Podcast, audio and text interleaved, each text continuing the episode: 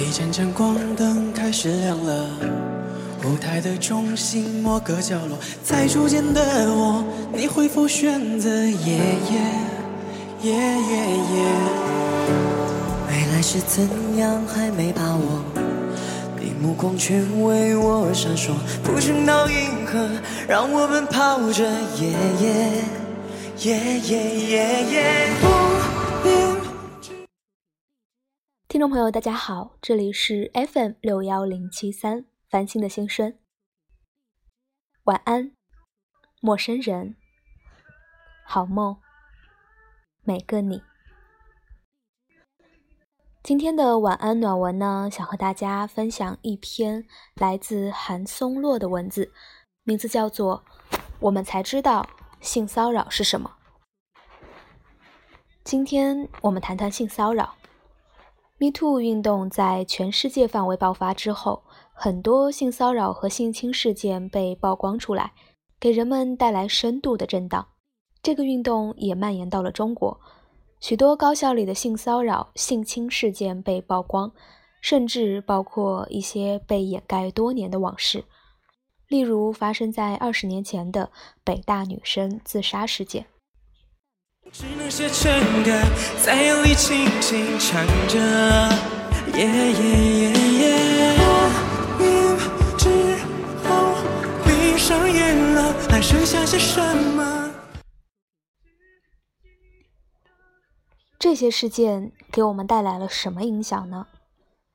目前看来，至少有一个重大影响已经发生了，让我们知道了性骚扰是什么。这是我和朋友聊起这些事件时最深的感受。通过这些事件和相关讨论，我们了解了性骚扰是什么，后果如何，并且回忆起了自己在青少年阶段遇到和看到的很多事儿。我想起了学生时代在学生中间流传着的某老师性侵女生的传闻，并且开始向同学求证。还记得当时我们完全把那个老师做的事情当做桃色新闻看待，在宿舍里津津乐道的讨论，在学校里以异样的目光打量受害的女生，没有一个人想到去报警，只有几个学体育的男生开玩笑说要把那个老师打一顿。现在我们突然明白了，原来这是性骚扰，是性侵，原来这样的事情是有违师德的。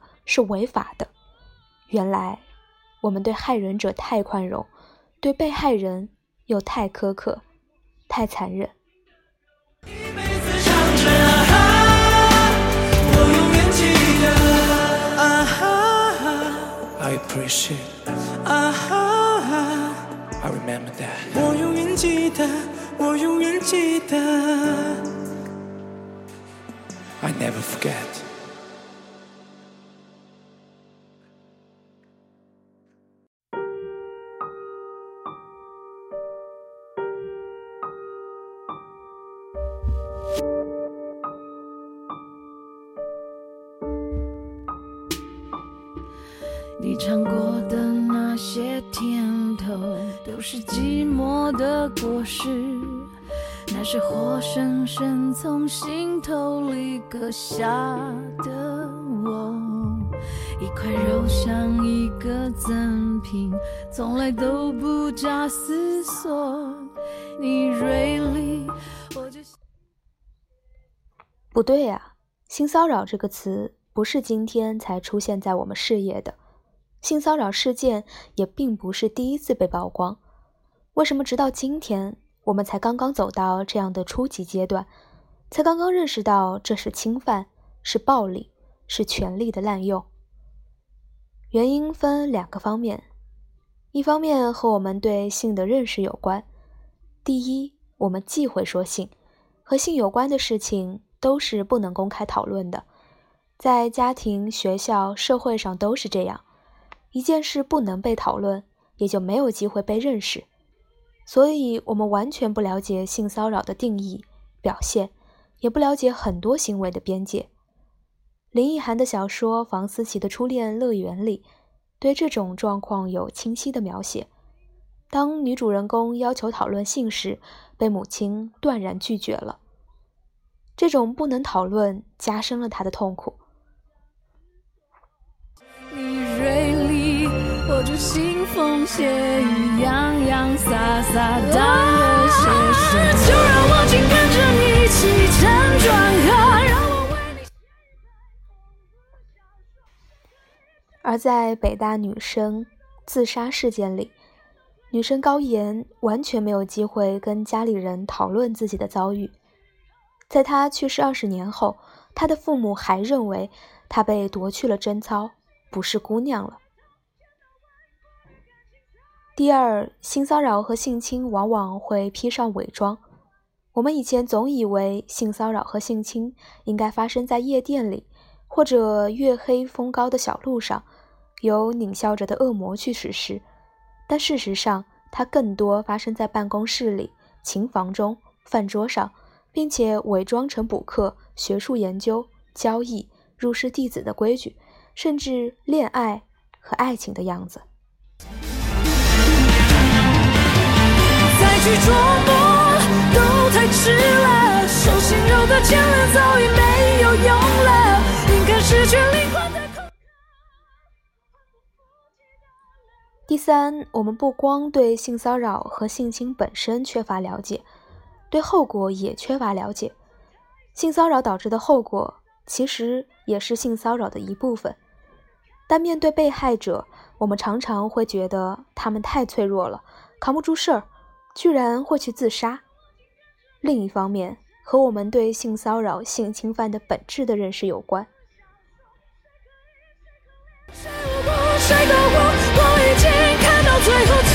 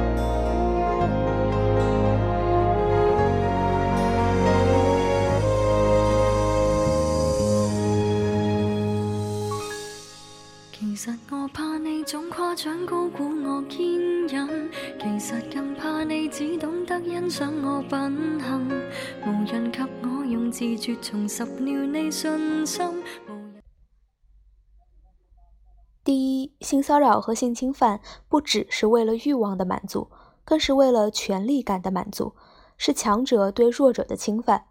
这种侵犯随时随地都在发生，性侵犯只不过是其中一种。我们意识到自己被性骚扰、性侵了，也就可能意识到在别的领域也被侵犯了。而强人们必然要用各种方式来掩盖自己可以随时随地的侵犯、加害别人这件事儿，以及我们的被侵犯这个事实。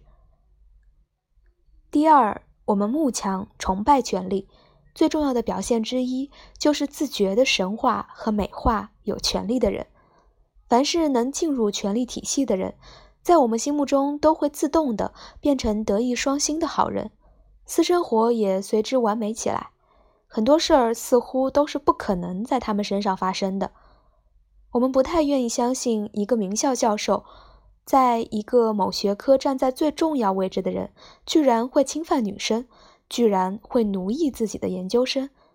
要揭露他们，惩罚他们，不能推翻他们个人，更要推翻这种认知，这点很难。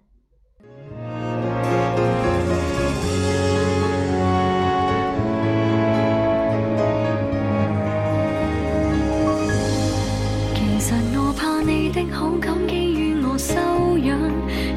最怕你私心规准我体谅。第三，我们的生存非常艰难，为了生存，向来是表里不能如一，知行不能合一的。所以，对这种表里不如一的人物，例如在台上讲道德、讲审美，台下侵犯女性的人，我们格外能够宽容，他们因此也获得了被谅解的空间。而性骚扰和性侵之所以能够被我们重新认识，是因为我们在以上两个领域都有了全新的觉悟。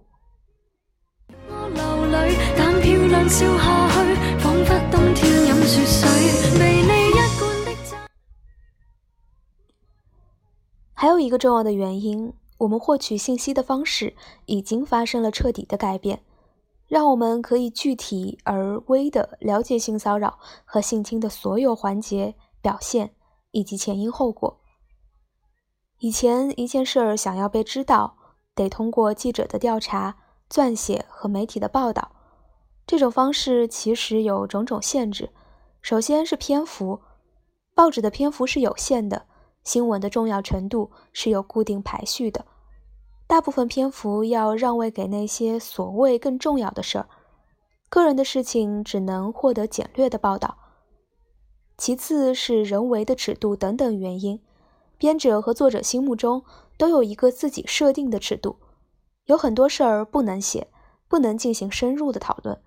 尽管这个尺度完全没有经过读者的认可，他们能否接受，能接受到什么程度，都是媒体自己猜测出来的。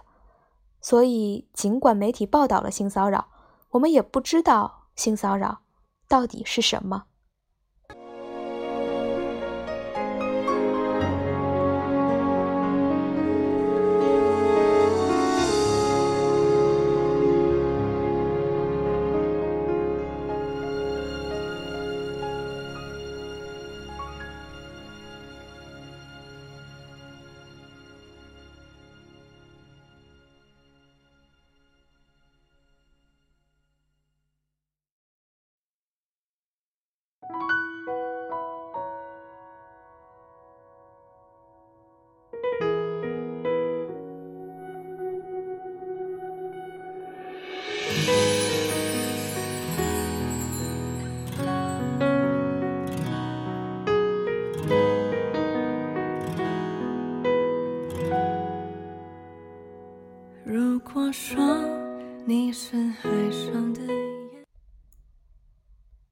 而现在，因为网络，我们可以看到当事人的描述，可以看到一个性骚扰事件的每个细节，包括身体、语言上的侵犯和违背侵犯后带来的后果，可以看到那些简略的新闻不能呈现的部分，那些难以言说的痛苦，那些无法用法律去界定的刁难、控制、羞辱、陷害等等。就是说，以前的性骚扰是二 D 的。而现在却是五 D 的，是虚拟现实一般的，由此带来的认识自然和以前不一样。尽管知道了什么是性骚扰是很初级的，但知道了才能带来改变。那些受害者和有可能成为受害者的人，因此知道了自己到底遭遇了什么，和自己有同样遭遇的人又做了什么，做对了什么，以及人们。怎么看他们，而不必陷入没完没了的自我否定和自我羞辱当中。那些有加害能力和潜在加害冲动的人，在知道之后也该有所改变，甚至有所忌惮。孩子们为你唱歌，那么我是想要画你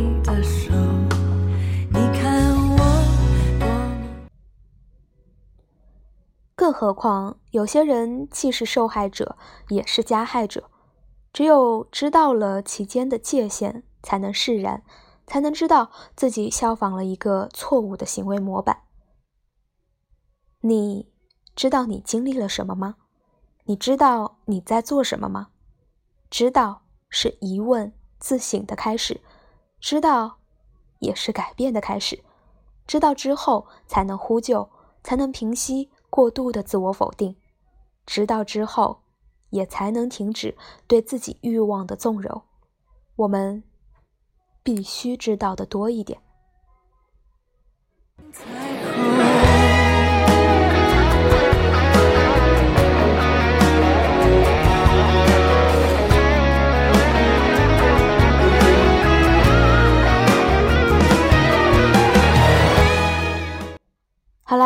章分享到这儿也读完了。今天为什么想要和大家分享这篇文字呢？主要是因为小博自己最近正好在看房思琪的《初恋乐园》，看完之后真的感触非常的深，也推荐各位无论是男生女生都来看一看这本书，会让你站在一个女性最直接的视角来审视性骚扰这件事情，它其实可能或许离我们并不遥远。所以这也是今天想和大家分享这篇文章的主要原因吧。好啦，故事分享完了，节目的最后呢，推荐大家一首来自张志成的歌曲《淤青》，小伙伴们晚安喽。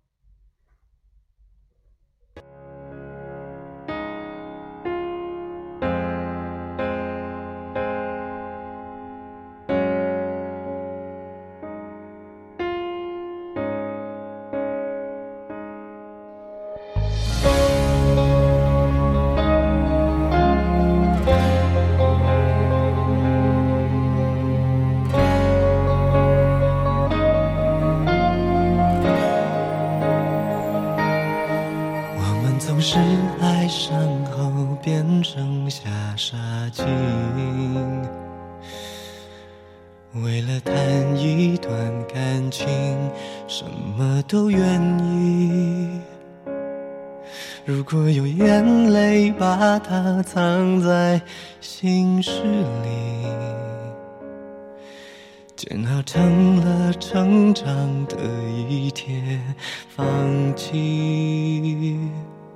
我们总在失恋后就怨天尤地，为谁在深夜时分安然的叹息？小说时间是最好的书生品，却怎么也擦不去浅浅的淤青。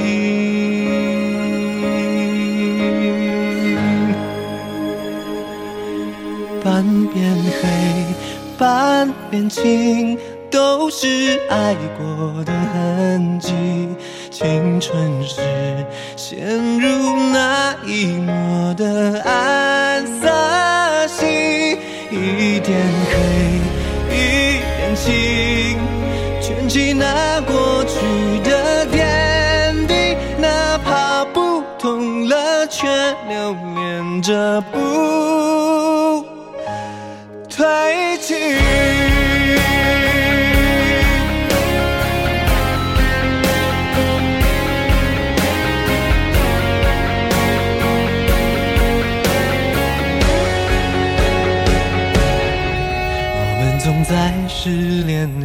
就怨天尤地，为谁在深夜时分黯然的叹息？笑说时间是最好的赎身品，却怎么也擦不去浅浅的淤青。半边青，都是爱过的痕迹。青春是陷入那一抹的暗色系，一点黑，一点青，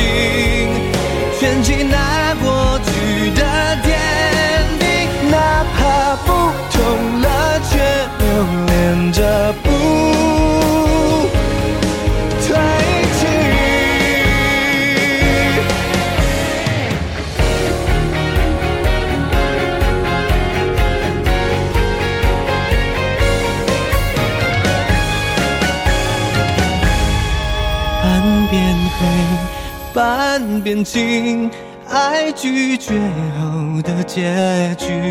青春不就是染上付出的恶习？